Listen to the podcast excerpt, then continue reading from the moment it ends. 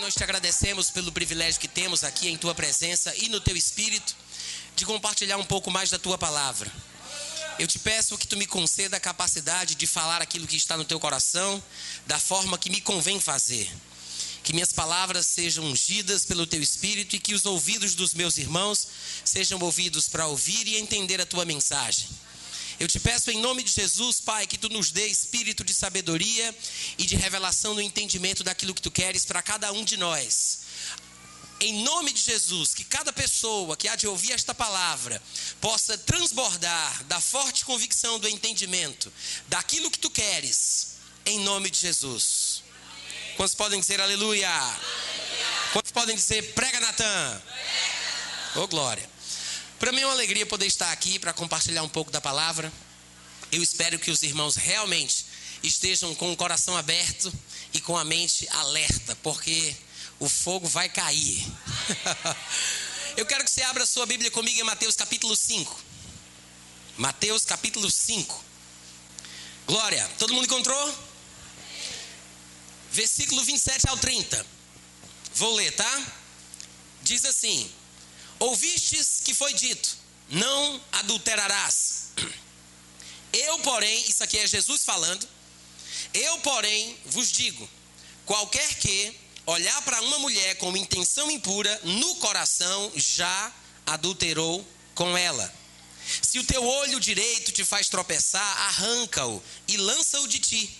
Pois te convém que se perca um dos teus membros e não seja todo o teu corpo lançado no inferno. E se tua mão direita te faz tropeçar, corta e lança-a de ti. Pois te convém que se perca um dos teus membros e não vá todo teu corpo para o inferno. Quantos podem dizer amém? amém? Quantos acreditam que Jesus estava falando sério quando ele disse isso aqui? Amém. Obviamente que ele não estava sendo literal no sentido de arrancar o olho e lançá-lo longe, ou de cortar a mão. Não é literalmente. Ele está falando de forma figurativa. A ideia é se abster do uso daquele membro daquela forma. Abstenção, abstinência, significa conter-se, refrear-se, privar-se. Ele está falando sobre um tipo de comportamento onde a pessoa controle o corpo em vez do corpo controlá-lo. Amém?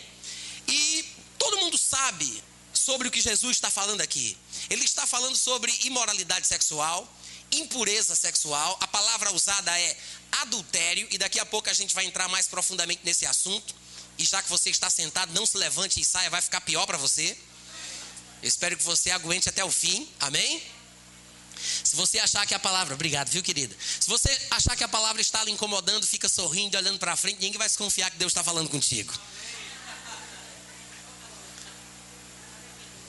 Mas Jesus toca num assunto que nós poderíamos considerar delicado: adultério, prostituição, imoralidade. E todos nós sabemos do que Jesus está falando aqui, pelo menos até um certo ponto.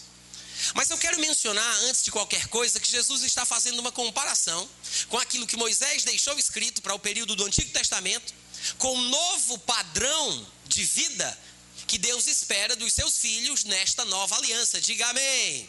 Diz aleluia. Diz fala mais, Deus. Olha que você não aguenta. Jesus está dizendo: antigamente ouvistes que foi dito o seguinte: não adulterarás. E o mandamento deixado por Moisés, que falava da proibição do adultério, dizia respeito à prática física, o ato sexual em si. Só que Jesus ele diz: Eu, porém, vos digo. E vocês sabem que o porém é uma objeção àquilo que havia sido declarado. Ele diz: Foi dito isso, eu, porém, ou seja, Jesus está sendo contrário à declaração que foi feita.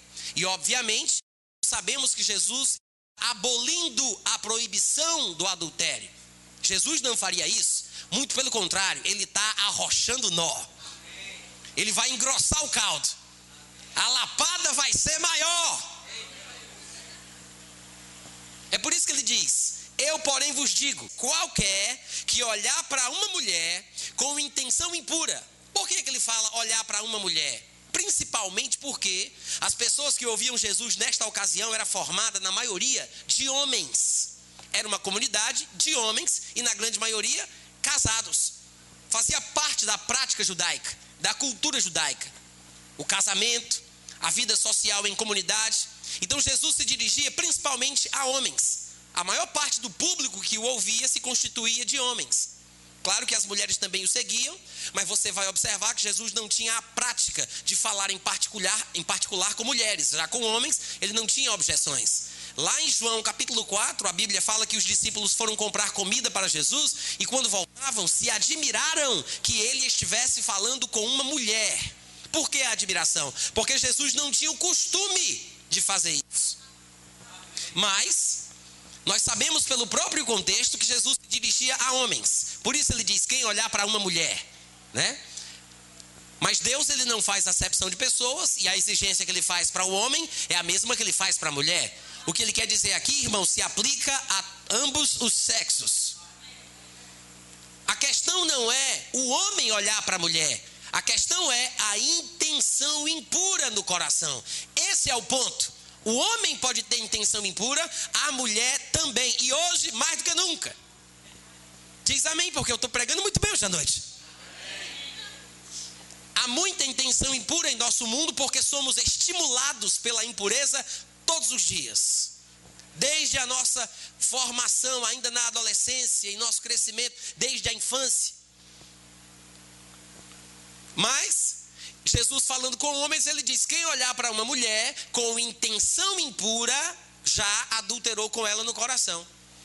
Então Jesus está dizendo hoje, o ponto de vista de Deus é o seguinte: as intenções, as fantasias, as imaginações, os pensamentos na cabeça já são considerados por Deus como atos consumados. Diga, vixe.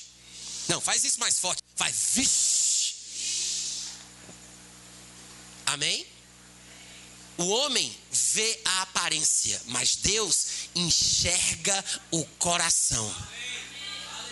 Então para para pensar, o que é que Deus está vendo, né? O que Deus vê no seu coração, o que Deus vê em suas intenções, são impuras ou são puras? Porque Deus não vai te julgar pela aparência. Deus não vai te julgar pelas pessoas que pelas coisas que os outros veem. Deus há de nos julgar por aquilo que ele sabe está em nosso coração. Jesus não estava falando que é pecado olhar para uma mulher. Ele não disse que é pecado ver uma mulher bonita na rua. O problema não está no que a gente vê, mas no que a gente quer ver. Quantos sabem que há uma diferença? Isso não significa simplesmente que o mal está no olho de quem olha, também na sensualidade de quem mostra. Amém, queridas? Eu sei que hoje tem uns homens mais arrochadinhos também, né? Mas a Bíblia diz em Judas que nós devemos ter cautela e detestar até a roupa manchada pela carne, que fala da sensualidade, que vai parar no pecado sexual e se não cuidarmos, entraremos na imoralidade e na devassidão, mesmo que seja numa vida de pensamentos. Irmãos, eu não estou aqui querendo condenar ninguém, eu não vim aqui para acusar ninguém, para colocar o dedo na cara de ninguém. Porque eu mesmo fui viciado em pornografia, em masturbação, durante seis a oito anos da minha vida. Eu fazia parte de um ministério no qual eu fui punido quatro vezes. Fui disciplinado quatro vezes só por causa desse assunto. Antes de casar, depois de casado. E não faz muito tempo que eu realmente me libertei por fora e por dentro. Eu não estou aqui para condenar ninguém, eu estou aqui para contar para vocês um testemunho de vida e sobre uma verdade que funciona para quem quiser. Eu sei o que é pecar, eu sei o que é viver preso à masturbação, eu sei o que é viver vendo pornografia, sem conseguir se libertar, com os olhos cheios de adultério, mas eu sei o que é arrependimento e santidade diante de Deus. Eu espero que você não fique com raiva de mim, porque eu vou pegar pesado. Mas é com amor, com muita misericórdia e compaixão, porque eu sei o que é você viver preso sem conseguir sair querendo se libertar sem poder. E eu quero te ajudar hoje à noite. Não somente aos que me ouvem aqui nessa igreja, mas também àqueles que tiverem acesso a esta mensagem por áudio, ou por vídeo, ou no meu site. Para os irmãos que não sabem, eu tenho um site na internet, é o meu nome, natanrufino.com.br. E lá você vai encontrar muitos áudios, muitos vídeos e textos falando sobre este assunto e sobre outros assuntos também. Mas eu quero voltar para Mateus 5, 27 a 30. Jesus diz: qualquer que olhar para uma mulher com intenção impura, no coração já adulterou. E ele diz mais: se o teu olho direito te faz tropeçar, arranca e lança longe. Só arrancar, no meu entendimento, seria suficiente. Mas Jesus, de forma especial, diz: arranca e joga fora, para tu não ser tentado de colocar de volta. É bom observar a exigência e a rigidez de Jesus Cristo a respeito do assunto. Arranca e lança, e lança fora sem possibilidade de reimplante. Porque é melhor perder para sempre um membro do corpo do que ficar com o corpo todo para sempre dentro do inferno. E ele diz: E se tua mão direita te faz tropeçar, arranca e lança longe de ti. Se eu perguntasse a vocês, irmãos, sobre o que é que Jesus está falando aqui? Adultério, Natan, é adultério. Não é só adultério. Ele está falando sobre masturbação. Repita comigo. Eita, com vergonha? Fala alto, rapaz, como é que é? Masturbação. E eu acho bom que nós tenhamos aqui adolescentes, pessoas mais novas, porque às vezes nós temos vergonha e receio de falar isso dentro da igreja, mas nossos filhos são discipulados pela televisão todo dia, o dia todo. A gente não toca no assunto, a gente não fala sobre isso e deixa que os outros falem. Mas Jesus está falando sobre masturbação, especificamente, diretamente, sem papa na, sem papa na língua. É um papo reto, meu irmão. Veja o que ele diz: olhar para uma mulher, fantasiar com intenções impuras, olho direito, mão direita. Ele está falando sobre o que, meu irmão? Masturbação. E Jesus sabia a necessidade que tinha de falar sobre isso. Jesus fala com homens casados e por isso ele diz: será adultério? E mesmo assim, ele diz: vocês precisam parar sobre isso. Sabe por que Jesus tocou nesse assunto? Porque Jesus sabia que era um assunto necessário de ser tratado. Às vezes nos questionamos: ah, mas eu acho que esse assunto é muito forte para falar da igreja. Fortes são as chamas do inferno, meu irmão. Forte é continuar preso na imoralidade, não conseguindo sair e comprometendo a sua vida espiritual. Isso é que é forte. Mas Jesus diz: quem olhar para uma mulher com intenção impura, no coração já adulterou. É uma exigência maior do que aquilo que foi deixado por Moisés, mas tem um detalhe: se ele exige mais, é porque hoje, na nova aliança, Ele nos dá mais capacidade para viver assim. Se Ele exige mais, é porque hoje eu posso mais. Vocês podem repetir? Se Ele exige mais, é porque eu posso mais. Irmãos, eu sei que muitas pessoas estão presas e têm o pensamento de que não conseguem sair. Já tentaram, já sofreram, já choraram e não saíram. Já fizeram tudo que você pode imaginar e dizem: é mais forte do que eu. Eu quero, mas não consigo. Eu quero, mas não posso. O problema é que a gente não sabia até pouco tempo atrás sobre o que acontece quando alguém se deixa levar pela masturbação, pela imoralidade, pela devassidão e o pecado sexual. Em 1 Coríntios 6,18, você não precisa abrir, Paulo diz: qualquer outro pecado que o homem comete, fora do corpo o comete. Mas aquele que peca sexualmente, peca contra o seu próprio corpo. Tem duas implicações este versículo. Peca contra o próprio corpo, no sentido de que o seu corpo é templo do Espírito Santo, nós não somos de nós mesmos, Deus é o dono do nosso corpo. E se somos casados, além de Deus, existe um segundo dono que não é você, mas é a sua esposa, o seu marido, o seu cônjuge. Em terceiro lugar está você para cuidar do seu corpo. E os seus genitais não podem ser bulinados por você sem a permissão dos dois donos que têm mais autoridade do que você na sua vida. Você tem que cuidar deles para fazer a higiene e só. Diga amém. Porque se teu corpo é de Deus, teus órgãos sexuais também são de Deus. Amém, gente? E quando nós usamos o corpo, que é templo do Espírito Santo, para a imoralidade, estamos pecando contra nós mesmos, contra o nosso próprio corpo. A Bíblia diz em 1 Coríntios 3,17 que aquele que destrói o santuário de Deus será por Deus destruído.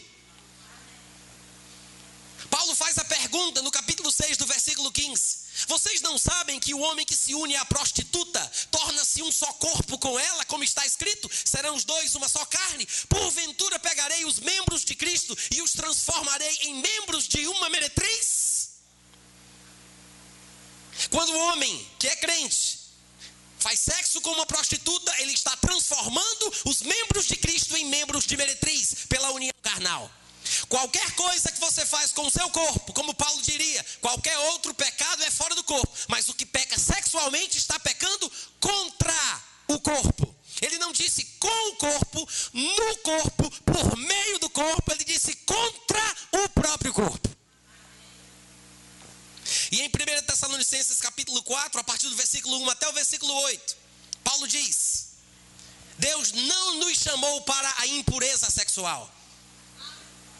vontade de Deus é que saibamos possuir o nosso corpo. E que nesta matéria ninguém ofenda o irmão ou a irmã, porque Deus é vingador de todas estas coisas. E ainda tem gente que pensa que Deus não se vinga. Sabe por que Deus é vingador deste tipo de pecado? Porque quando você usa o corpo dele, que não é seu, para aquilo que ele não fez, ele vai se vingar, porque você está tomando, porque ele está tomando isso de forma pessoal. É o corpo de Cristo. É o templo de Deus que você está violando. Quem destrói o santuário de Deus será por Deus destruído. Diga amém. Está com medo? Pois eu queria que tivesse. Porque às vezes o que nos falta é temor. Sabe por que as crianças desobedecem com facilidade os pais? Às vezes é porque o pai diz e não cumpre. Menino, se você fizer isso, eu vou lhe dar uma palmada, eu vou lhe corrigir. Aí a criança faz, provocando e testando a palavra do pai, o pai não cumpre aquilo que disse e a criança aprende que o pai não tem palavra. Mas Deus tem palavra. Mesmo no mundo natural, se uma criança desobedece e bota a mão na panela quente e se queima, ou coloca o dedo na tomada e toma um choque, mesmo que não fosse da vontade dos pais, essa criança vai aprender a lição. A mãe vai dizer: Eu lhe disse que você não tocasse nisso. Eu disse para você não colocar o dedo aí, mas agora você aprendeu. Nunca mais essa criança faz aquilo de novo, porque aprendeu pelas consequências que sofreu. É melhor ficar com o dedo preto e torto, mas vivo, do que morrer por causa da desobediência. A pessoa que talvez leve um choque na infância, para o resto da vida vai ter um testemunho para contar do livramento que Deus deu. É lindo, é maravilhoso, emociona, inspira a igreja. Mas quem é besta de querer produzir o testemunho? Quem é o doido que vai colocar o dedo na tomada para ver se vive, para depois contar uma história linda? Não se iluda. Se você está indo no caminho da imoralidade sexual, talvez talvez você não consiga escapar. É melhor parar enquanto é tempo, antes que seja tarde demais. Diga amém. amém. Mas irmãos, nós temos descobertas hoje em dia, no mundo científico, que nos explicam o porquê de muitas pessoas presas à imoralidade sexual, assim como eu fui. O problema é que nós não tínhamos tanta informação como nós temos hoje. Nos últimos 25 anos, surgiu uma nova disciplina científica chamada neurociência ou neurociências, porque existem algumas áreas de atuação, que tem nos revelado características e particularidades do cérebro humano que nós nunca, como seres humanos, tomamos conhecimento. Através do desenvolvimento das novas tecnologias, das ressonâncias magnéticas cerebrais, funcionais e estruturais, nós estamos hoje podendo saber sobre o cérebro coisas que jamais sabíamos antigamente. Você pode pesquisar no Google neurociências, neurociência comportamental e assim por diante. No meu site mesmo, tem um vídeo lá de 33 minutos que eu fiz questão de traduzir e legendar sobre o vício da pornografia.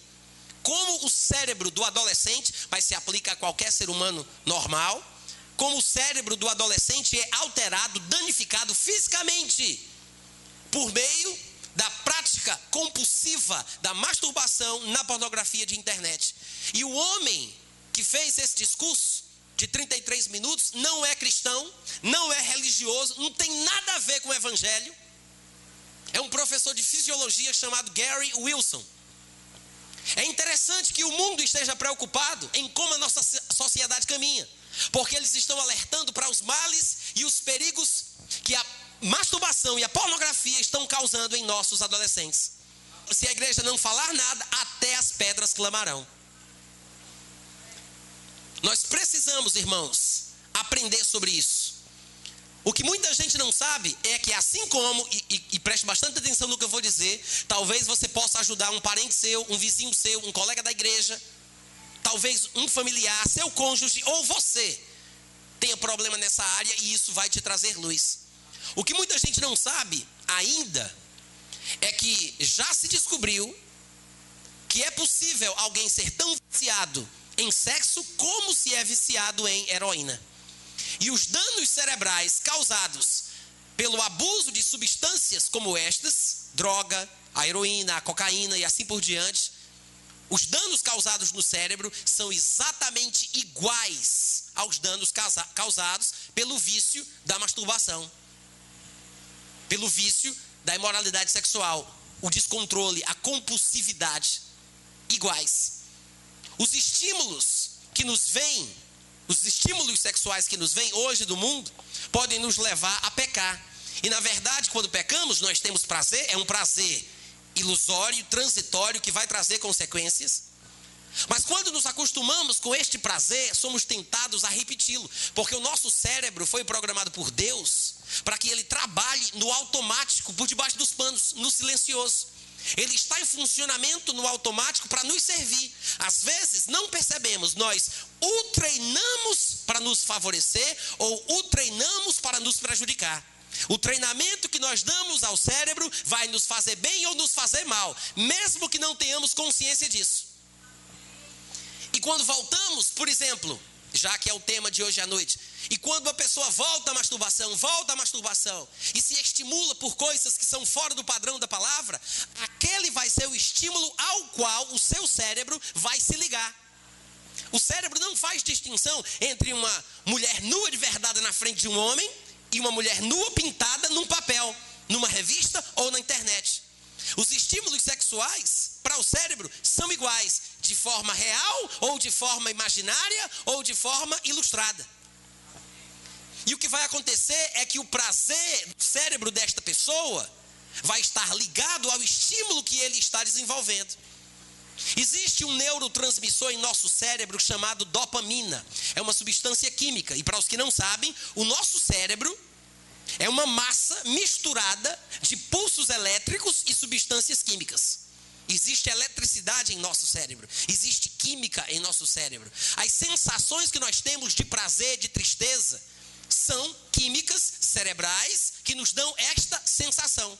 A depressão, por exemplo, é um desbalanceamento químico.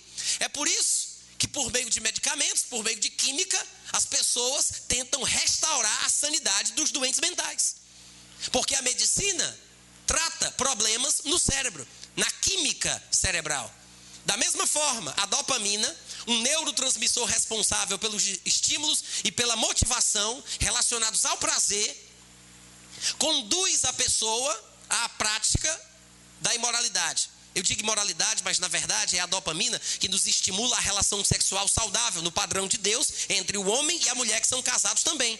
É a dopamina que nos motiva a almoçar, é a dopamina que nos estimula a estudar para tirar uma nota boa na prova, é a dopamina que nos faz, é, que nos leva, que nos motiva a fazer faculdade para ter um bom emprego. Na verdade, a dopamina é uma química criada por Deus para o nosso bem faz parte do nosso cérebro instintivo. Existe um lado no cérebro que é racional, que é chamado de córtex, do latim que significa casca, que envolve esse sistema mais primitivo, que é chamado de sistema límbico. onde está o centro-circuito de recompensa, que é onde a dopamina é liberada. O que acontece é o seguinte: quando a pessoa tem um consumo excessivo deste, deste prazer químico, ocasionado pela dopamina, a pessoa vai se viciar quimicamente naquilo que ela experimenta. É uma dependência química, é uma química endógena, faz parte do organismo, é algo fisiológico, mas vicia do mesmo jeito. Quando alguém se vicia, por exemplo, em comida e não consegue parar de comer, ela está dependente e presa não a um tipo de comida específico, mas ao prazer que ela sente quando come isso ou aquilo. Não é uma comida, é o prazer que ela sente em comer. Se ela descobrir uma nova comida que traz a mesma sensação química prazerosa, ela vai comer também. Da mesma forma, a pessoa que usa droga, a pessoa que não se controla, que come demais, a pessoa que está presa à prática da imoralidade sexual, elas são viciadas no prazer que sentem interiormente. Só que à medida que você libera esta química em seu cérebro, os receptores da química que lhe fazem sentir aquele prazer começam a se fechar, porque você está proporcionando uma overdose. É como se alguém estivesse gritando no microfone e você, por instinto, quisesse tapar os ouvidos. Só que quando alguém tapa os ouvidos, a pessoa que fala vai gritar mais alto. Ou seja, quando nós começamos a nos viciar em alguma coisa, depois de um certo tempo, nós não vamos ter mais prazer naquilo que inicialmente nos estimulava. É preciso doses maiores, é o que se chama de tolerância. A pessoa se habitua com aquela quantidade específica. É por isso que no caso da imoralidade a pessoa passa a coisas mais fortes. Procura cenas mais fortes, imagens mais fortes, coisas mais pesadas para sentir o mesmo estímulo, porque ela vai perdendo a sensibilidade por aquilo que antes a estimulava. E a coisa vai ficando cada vez pior. Se você, meu irmão, se identifica com o que eu estou falando, pode ter certeza, é possível que você esteja viciado. Os irmãos entendem o que eu estou falando? É possível.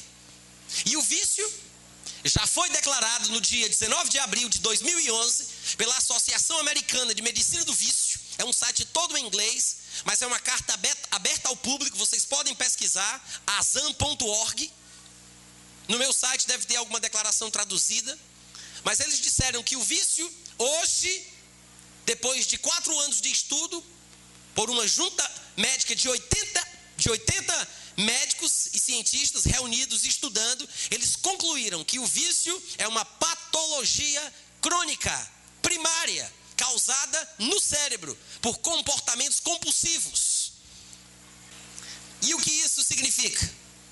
Significa que assim como qualquer outra doença crônica, uma doença cardiovascular, depressão, ou a diabetes, alguma coisa assim.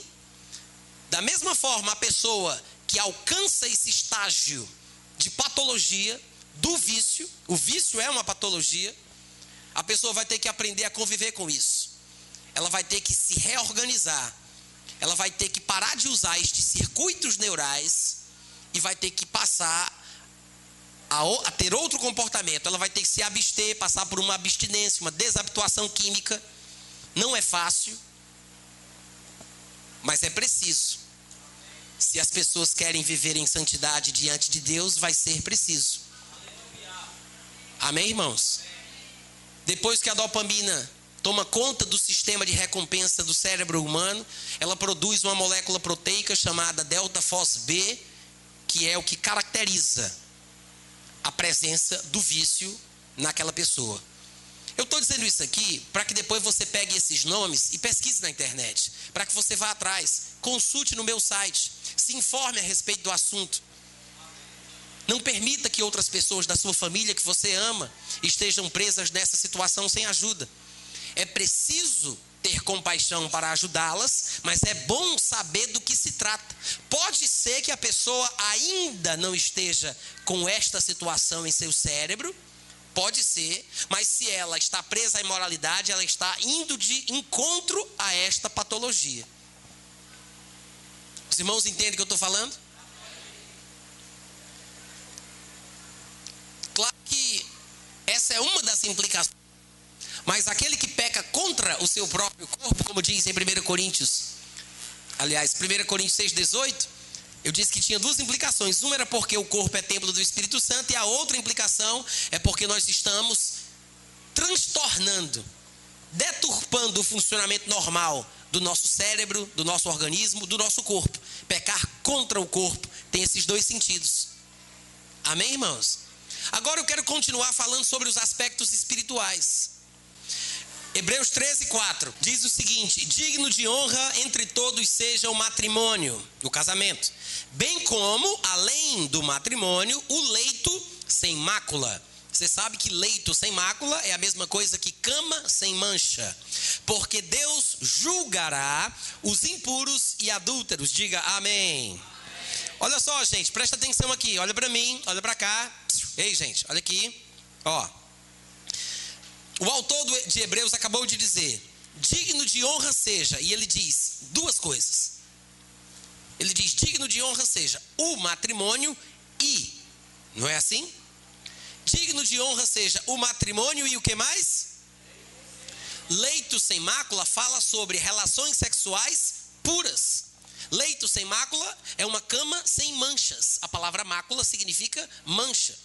A cama é uma alusão aos relacionamentos sexuais deste casal que é casado. Então ele está dizendo que deve haver honra não apenas em relação ao casamento. Ele diz: deve ser digno de honra o casamento e o leito sem mácula. Por que ele tem que citar as duas coisas? Porque é possível uma pessoa casada viver maculando a sua cama.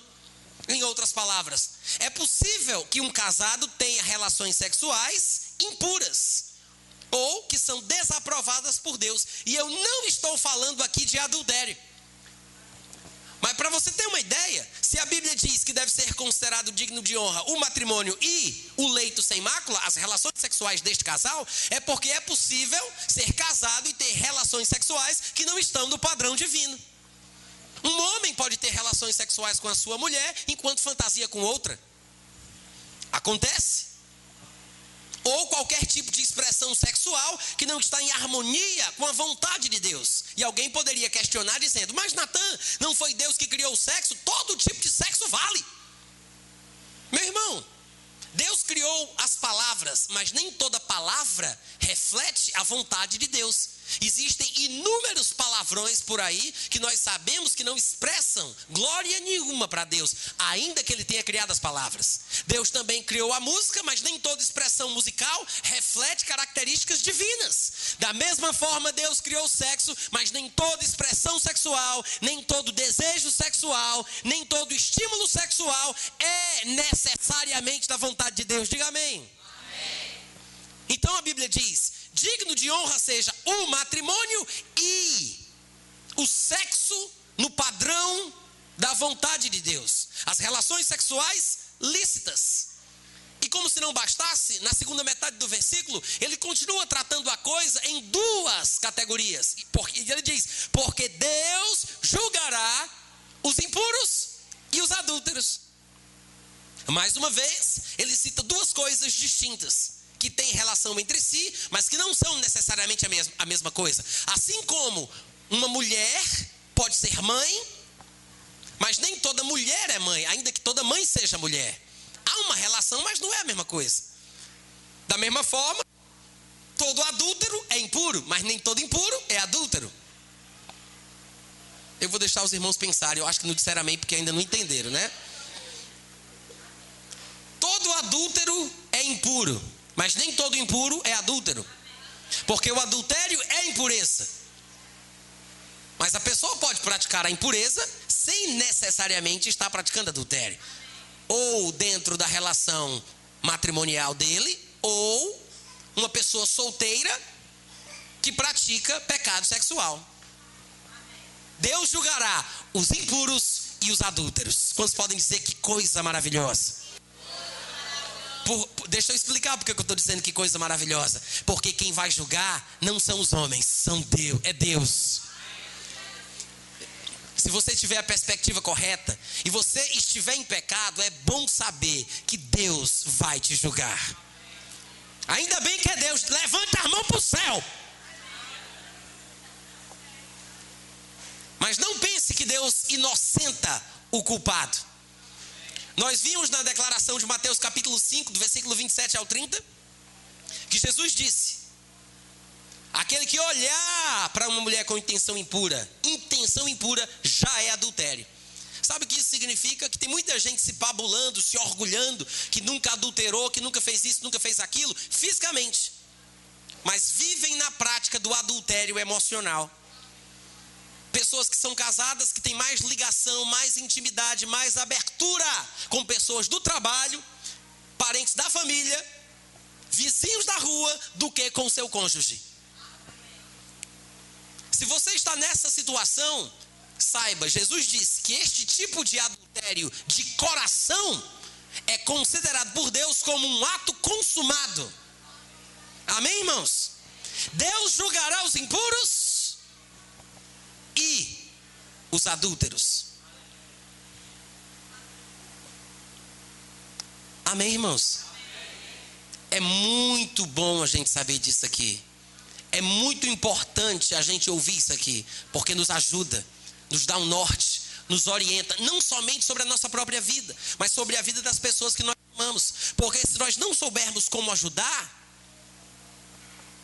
às vezes, quando soubermos dos problemas que as pessoas enfrentam na área sexual, porque esta área ainda é um tabu dentro das igrejas evangélicas, nós vamos desprezar as pessoas e não vamos perceber que aquela pessoa precisa de ajuda. Agora, a ajuda que nós temos que dar, em primeiro lugar, é por meio da desaprovação. Você não pode concordar e aprovar uma pessoa que está vivendo desordenadamente. Então, a razão pela qual nós queremos causar vergonha nas pessoas que estão cometendo erros, inclusive pecados e erros sexuais, é para que elas se envergonhem da vida que têm tido. A vergonha, a tristeza, o sentimento de culpa é uma coisa boa. Porque se o crente peca e não se sente mal com isso, pode ser que para esse crente já seja tarde demais. Mas se o crente que peca se sente mal, pode ser que ainda tenha jeito. É como uma pessoa que encosta o cotovelo numa panela quente que está no fogo, e porque sente a dor daquele calor, da temperatura muito elevada, instintivamente ela tira o braço da panela. Essa dor momentânea por causa daquele calor muito forte vai preservar essa pessoa de um prejuízo permanente. Porque se ela tivesse rancenise, se ela tivesse lepra, se ela não tivesse sensibilidade naquele local da pele onde ela, encosta, onde ela encosta na panela quente, ela poderia sofrer uma queimadura de terceiro grau. Agora, a dor momentânea lhe faz ser guardada de um prejuízo permanente. É por isso que é bom se sentir mal. É por isso que é bom se sentir com vergonha. É por isso que é bom sofrer um pouco, ficar triste um pouco, para que você possa ter uma vida cheia de alegria. Faz parte, irmãos. Paulo disse em 2 Coríntios capítulo 7, do versículo 8 ao 10: Eu escrevi uma carta que entristeceu vocês, e eu não me arrependo, porque eu sei que a tristeza que vocês sentiram não foi de minha parte, mas foi causada por Deus. Porque a segundo Deus, Paulo acrescenta, produz o arrependimento para a vida. É bom quando somos repreendidos por alguém, quando alguém nos corrige, quando alguém às vezes fala duro conosco, porque isso vai nos ajudar a ter um choque emocional, de forma que isso nos desprenda do poder do pecado. E depois que formos libertados desta prisão, temos que manter a nossa vida pura do jeito que ela está fortalecendo o nosso caráter, crescendo espiritualmente, se resguardando contra os estímulos imorais que este mundo tem. Amém, gente? A Bíblia está cheia de exemplos sobre o juízo divino. E nós precisamos ter consciência sobre isso. Eu acabei de citar Hebreus 13, 4, que diz que Deus julga os impuros e os adúlteros. Mas há muitos outros textos. Um deles que eu quero mencionar é Tiago, capítulo 4, versículo 12, que diz que um só é legislador e juiz, e ele está falando de Deus Deus é, ao mesmo tempo, aquele que faz as leis, o legislador, e o juiz que vai inspecionar a prática de desobediência destas leis que ele fez. É mole? Deus é o legislador e o juiz. E olha o que ele diz mais: um só que é Deus, que é o legislador e o juiz, é aquele que pode salvar. Quantos aqui acreditam que Deus pode salvar? Mas o versículo não termina aí. O mesmo que ele diz que pode salvar é o mesmo que pode fazer perecer. Diga amém. Você sabe o que significa fazer perecer? Se eu dissesse, eis que vos farei perecer. Eu sei que é um linguajar muito antigo, né? Neste português do século XVI, e a gente se perde. Mas o que a Bíblia está dizendo é que Deus pode salvar, mas Deus pode matar também. É isso que ele disse aqui. Deus é aquele que é o legislador e o juiz que pode salvar e pode fazer perecer. Ou vocês não lembram do que diz Hebreus, aliás, desculpa, do que diz Lucas, capítulo 12, versículo 5? Quando Jesus Cristo advertindo os seus seguidores, ele disse: Não temam aos homens, porque eles não podem fazer nada a não ser matar o corpo. Temei a Deus, porque Ele, além de matar, pode fazer, pode lançar no inferno tanto a alma quanto o corpo. Diga amém. É por esta razão que devemos temer a Deus. Amém, irmãos? Porque Deus pode salvar, mas não se esqueça disso, Ele pode fazer perecer. Deus julga. Eu vou dizer de novo: Deus julga. 1 Coríntios capítulo 11, no versículo 30, Paulo diz: Eis a razão porque há entre vós muitos fracos espiritualmente, muitos doentes fisicamente, e não poucos que dormem no sentido de terem morrido. Paulo diz: Eis a razão porque tem muita gente fraca dentro da igreja, muita gente doente dentro da igreja, muita gente morrendo antes do tempo dentro da igreja. Por quê? Porque se nos julgássemos a nós mesmos, não seríamos julgados. Por quem, gente? Por Deus. E ele continua no versículo seguinte: Mas quando julgados, somos disciplinados pelo Senhor, para não sermos condenados com o mundo.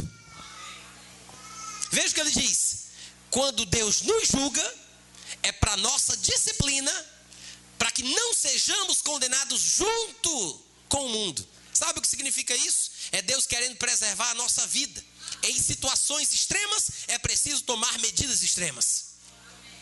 Paulo está falando de morte física prematura. Morrer antes do tempo. Crente que morre mais cedo. Por quê? Pode ser, nem todo caso é assim, mas pode ser juízo divino. E por que Paulo diz? Para não sermos condenados com o mundo. Porque se um crente está vivendo em pecado, descendo na banguela, numa vida desordenada, e ele não tem freio, um homem desse, se continua vivendo assim, pode chegar a um estágio em que ele vai negar a própria fé, negando Jesus Cristo. É por isso que lá em 1 Coríntios 5,5, Paulo falando daquele homem que teve relações sexuais com a mulher do seu pai, ele diz: Eu prefiro que ele seja entregue a Satanás para a destruição da sua carne, ou seja, morte física, a fim de que o espírito seja salvo no dia de Cristo.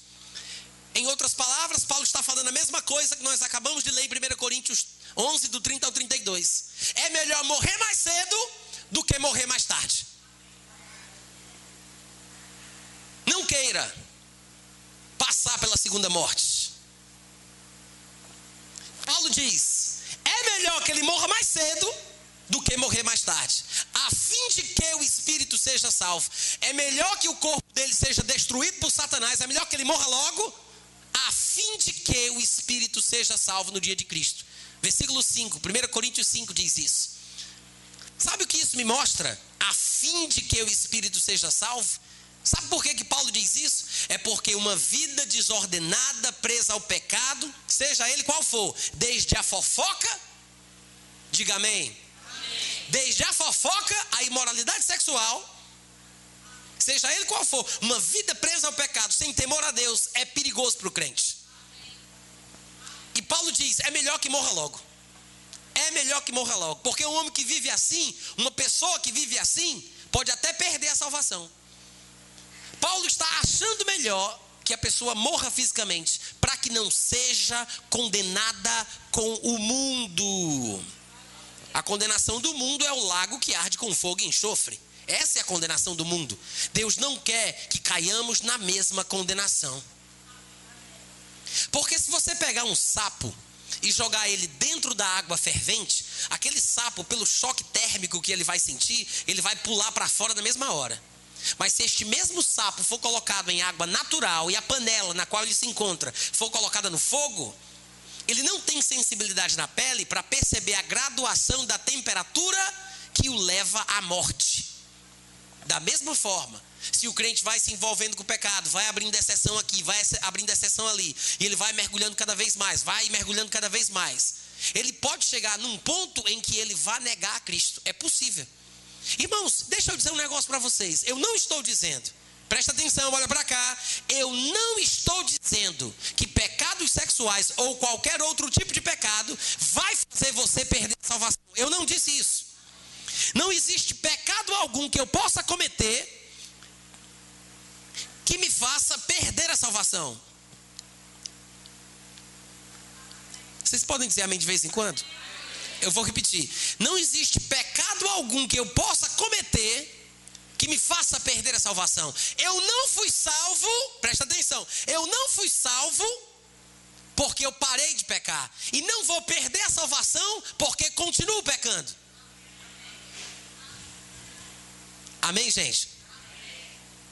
Agora, como é que eu fui salvo? Eu criei em meu coração que Deus ressuscitou Jesus dentre os mortos e eu expressei isso pela minha boca, confessando Jesus como Senhor da minha vida. Convicção interior, expressão exterior. Desculpa. Amém?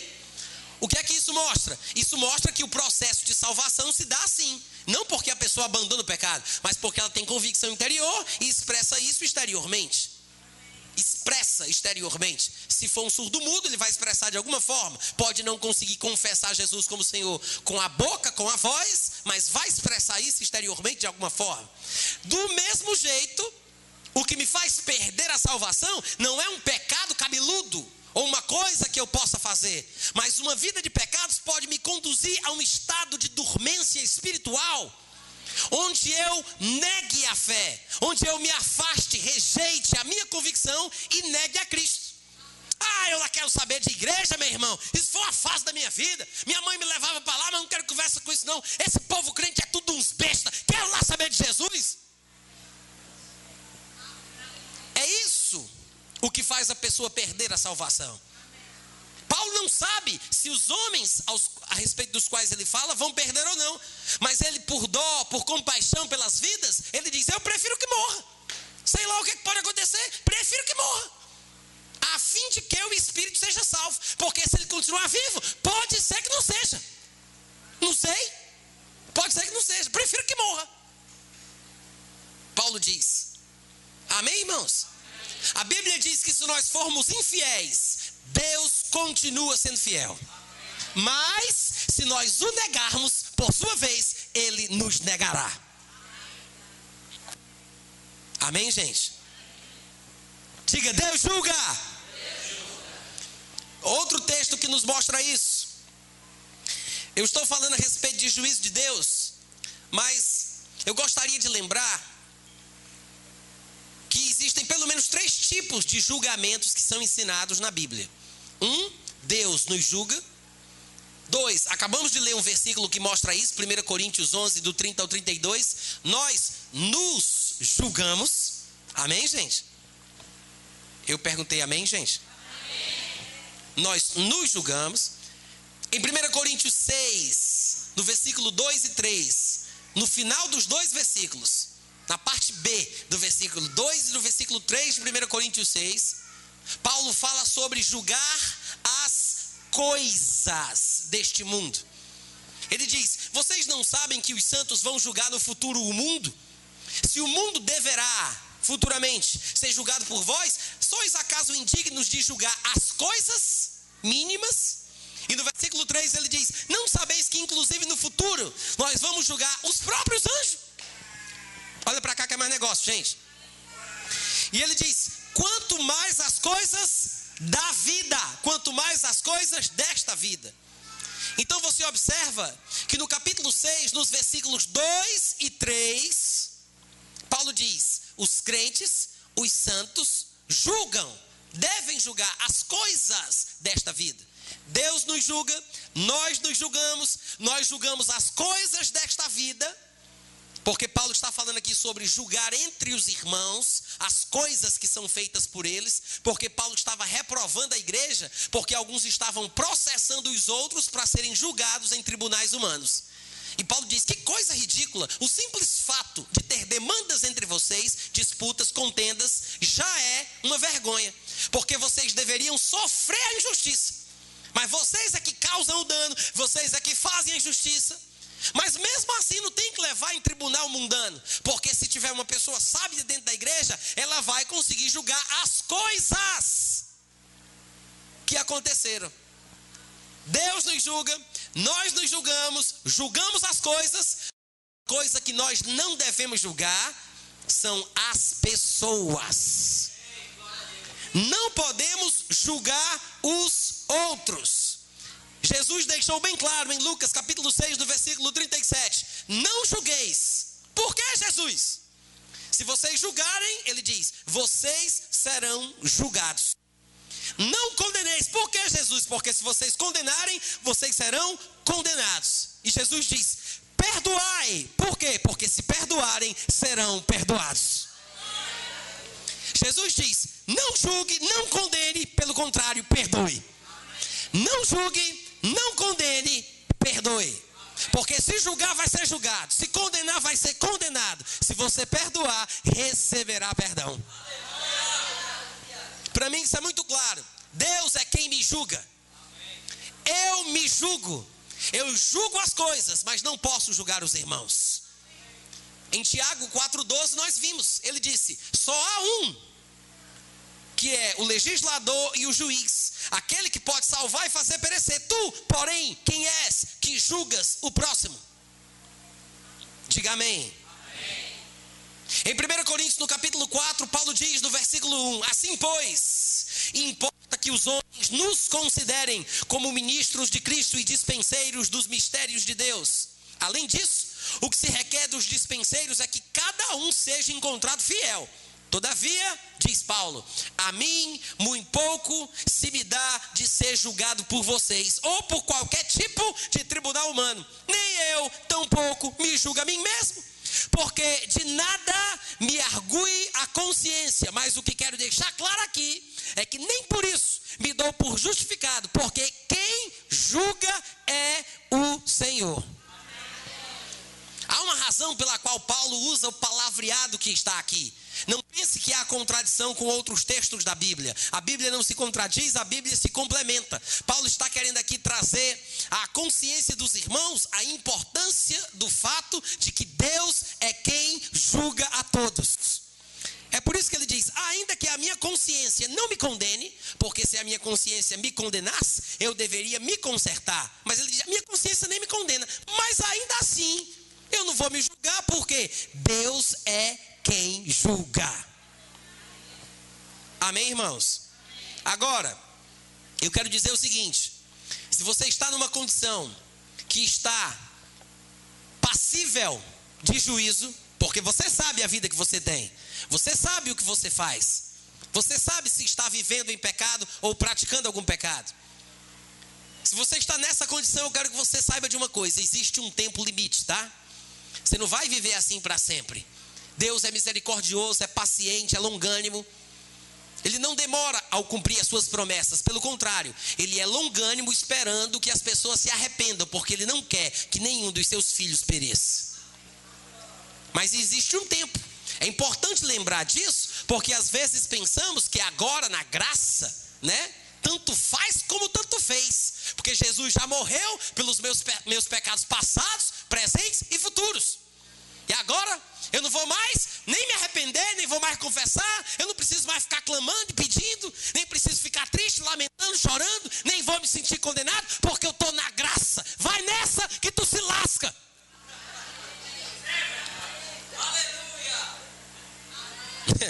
em tempos modernos é preciso uma linguagem moderna. A Bíblia é muito clara. Apocalipse, capítulo 2, versículo 20 a 22. Nós sabemos que nos capítulos 2 e 3 de Apocalipse, Jesus está dando recomendações e fazendo advertências a sete igrejas específicas da Ásia Menor. João é encarregado de escrever as cartas e endereçar cada uma delas à igreja correspondente. E no versículo 20, Jesus diz o seguinte: Eu tenho, porém, contra ti, falando especificamente, se eu não estiver enganado, com a igreja de Tiatira. Ele diz: Tenho, porém, contra ti o tolerares que essa mulher chamada Jezabel, que se auto-intitula profetiza, não somente ensine, mas seduza os meus servos a praticarem a prostituição e a comerem coisas sacrificadas aos ídolos. E ele diz no versículo 21: Dei-lhe tempo para que se arrependesse. Jesus disse: Eu dou tempo. Não é bom saber disso, gente? Meu irmão, você talvez ainda tenha tempo. Jesus disse: Eu dou tempo. Se ele dá tempo para um, ele dá tempo para todos, porque ele não faz acepção de pessoas. Dê-lhe tempo para que se arrependesse. Porém, ela não quer arrepender-se da prostituição. Por isso, eu a prostro de cama. Bem como em grande tribulação os que com ela adulteram. Caso não se arrependam. Diga amém. amém. Você viu isso? A misericórdia de Deus nos dando tempo para se arrepender. Se não houver arrependimento, porque ele diz, parece que ela não quer. Ela não quer. Se não houver arrependimento, vem o que? Juízo. Eis que a próstro de cama. Nós vimos lá em 1 Coríntios capítulo 11, Paulo disse: é por isso que tem gente fraca, doente morrendo, porque não estão se julgando, e quando não se julgam, Deus julgará. Amém, irmãos? Agora, é importante observar que Jesus diz, no finalzinho do versículo: caso não se arrependam. Oh, coisa linda, gente. Não importa o pecado praticado, não importa o que foi feito, se houver arrependimento, Deus se dará por satisfeito. Pode ser que muitos homens não. Pode ser que os homens não saibam como lidar com a situação. Pode ser que os homens te desprezem, te escanteiem, nem falam, não falem contigo. Os teus amigos sumam, ou como disse Davi, te considerem como se já tivesse morrido.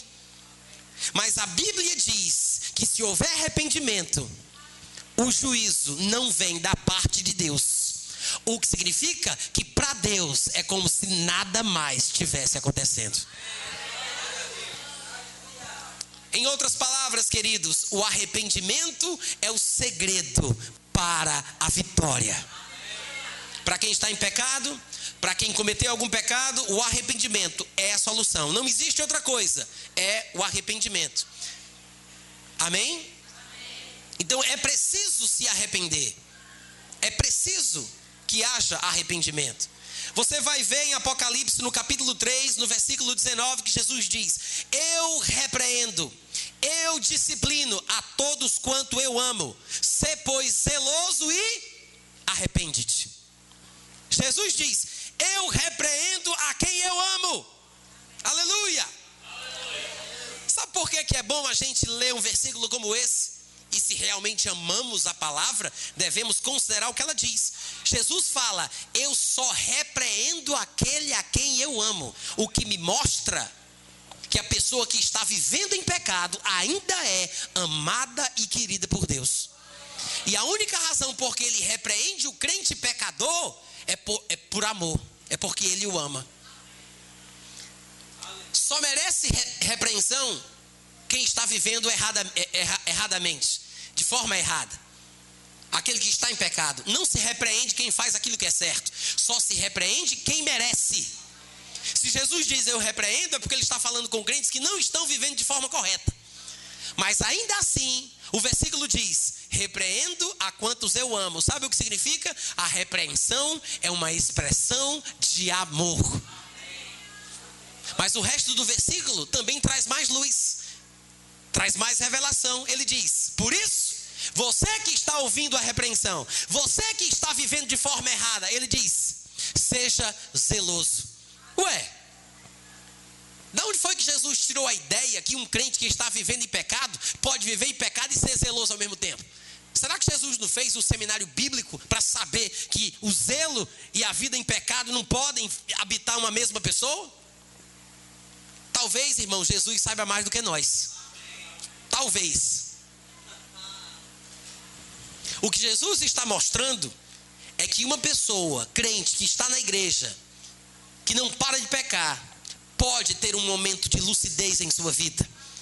E numa determinada ocasião, mesmo vivendo em pecado, pode demonstrar zelo pelas coisas de Deus, se arrependendo.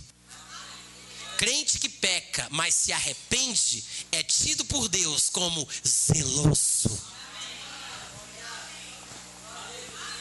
Que isso sirva de estímulo para aqueles que estão precisando se estimular para fazer aquilo que é certo. Amém, irmãos? Assim como a repreensão é uma expressão de amor, o arrependimento é uma expressão de zelo pelas coisas de Deus. Agora, como é que a pessoa chega ao arrependimento? Acabamos de ver aqui o segredo, por meio da repreensão. Paulo disse em 2 Coríntios 7, do 8 ao 10, eu já citei para vocês: escrevi uma carta pesada que vos contristou, mas não me arrependo, porque fostes contristados segundo Deus, e a tristeza segundo Deus produz arrependimento para a vida. Produz o arrependimento.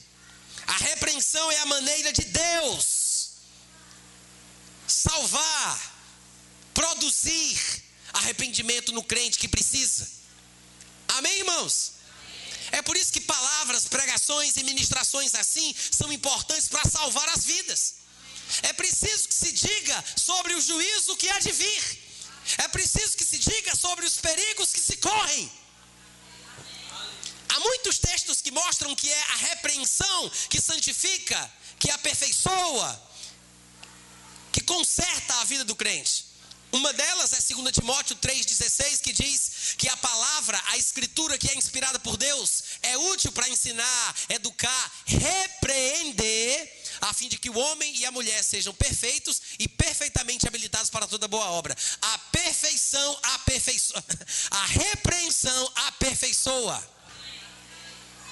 Outra passagem, Tito, capítulo 1, versículo 13, Paulo diz: O testemunho dos cretenses é exato, portanto, repreende-os severamente, para que sejam sadios na fé. Olha o que Paulo diz. Eu creio que uma repreensão severa vai trazer uma saúde espiritual correta.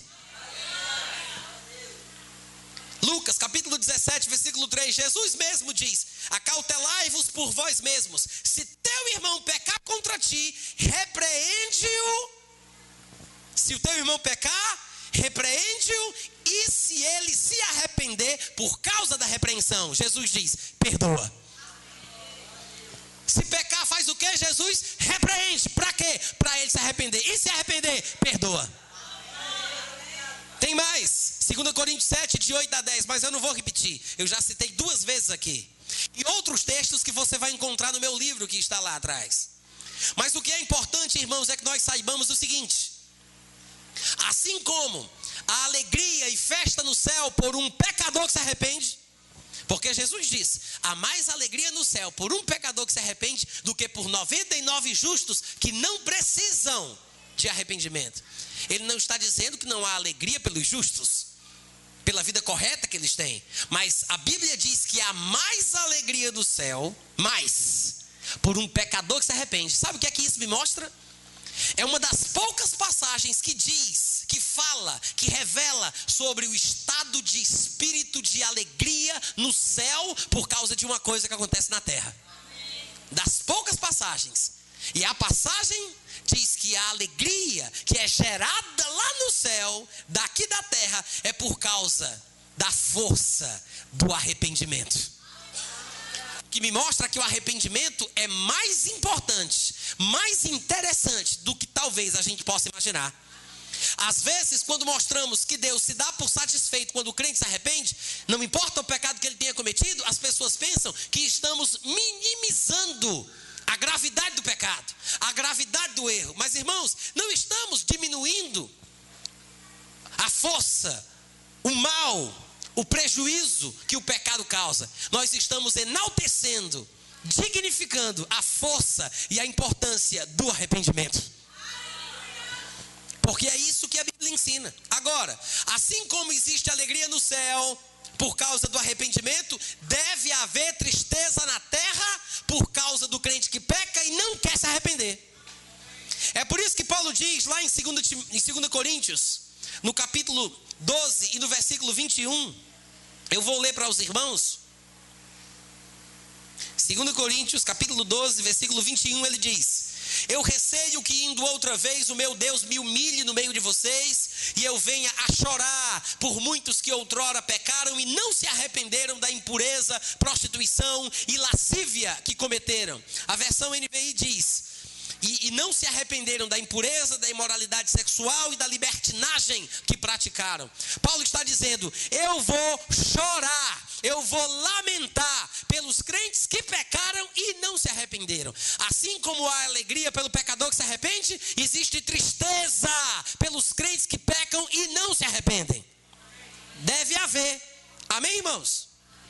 Jesus disse, Jesus disse, Mateus 11, 21 a 23. Jesus diz: Ai de ti, Corazim, ai de ti, Betsaida, porque se em Tiro e em Sidom se tivessem operado os milagres que em vós se fizeram, há muito que elas se teriam arrependido.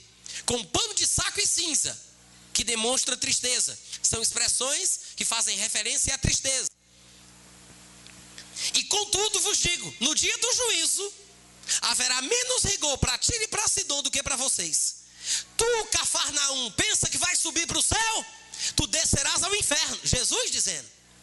Porque se em Sodoma, todo mundo aqui sabe a fama de Sodoma. Judas 1,7 fala sobre a fama de Sodoma. Segunda Pedro fala sobre a fama de Sodoma. Imoralidade, prostituição, devassidão, libertinagem, homossexualismo.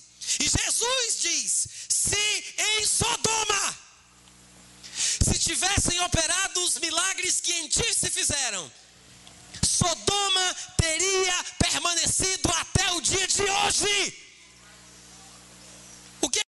Dizer com isso? Jesus quer dizer o seguinte: Sodoma não teria sido destruída por Deus.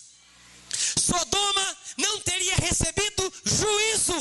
Se tivesse se arrependido, Sodoma estaria entre nós até hoje. Jesus está dizendo: até Sodoma,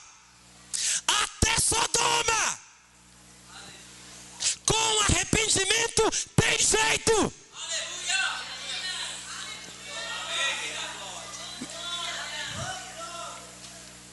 Meu irmão, Deus te quer muito. E eu quero que você entenda isso. O arrependimento é o segredo. O arrependimento resolve tudo.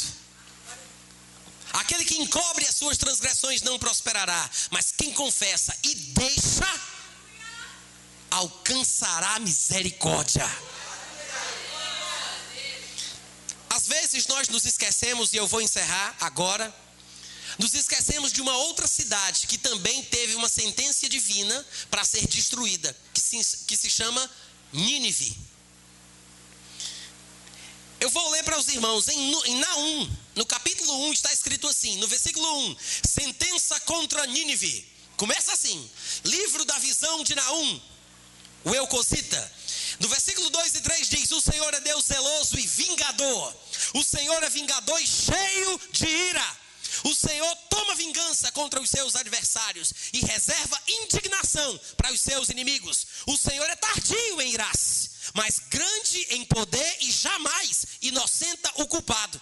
O Senhor tem o seu caminho na tormenta e na tempestade, e as nuvens são apenas o pó dos seus pés. No versículo 6 diz: Quem pode suportar a sua indignação? E quem subsistirá diante do furor da sua ira? A sua cólera se derrama como fogo, e as rochas são por ele demolidas. Versículo 8: Mas com inundação transbordante acabará de uma vez com o lugar desta cidade. Com trevas perseguirá o Senhor os seus inimigos. No versículo 11 ele diz: De ti, Nínive, saiu um que maquina o mal contra o Senhor, um conselheiro vil. Assim diz o Senhor: Por mais seguros que estejam e por mais numerosos que sejam, ainda assim serão exterminados e passarão. Diz o Senhor. A mesma coisa que aconteceria com Sodoma, aliás, que aconteceu, aconteceria com Nínive. Fogo do céu destruiria a cidade e a cidade passaria, deixaria de existir. No entanto, houve um pregador que trouxe a palavra de Deus e a cidade se arrependeu. A cidade, irmãos, decretou um arrependimento de pano de saco e cinza. Houve um quebrantamento. Todos se arrependeram, todos se quebrantaram. E sabe o que é que juiz? E sabe o que é que Jesus fala de Nínive? Jesus, em Mateus 12, 41, diz: Ninivitas, ele diz: Ninivitas se levantarão no dia do juízo com esta geração adúltera e perversa e a condenará, porque eles se arrependeram com a pregação de Jonas. Jesus diz: os ninivitas que seriam destruídos por Deus, que a ira de Deus consumiria cada um deles, se sentarão no juízo para julgar os perversos e os adúlteros. Meu irmão, eu quero te encontrar lá, sentado comigo, do meu lado, para julgar toda imoralidade, todo adultério, toda perversão, toda prostituição, tudo aquilo que não presta nesse mundo. Te arrepende e vem comigo em nome de Jesus. Eu quero que você fique em pé nessa hora.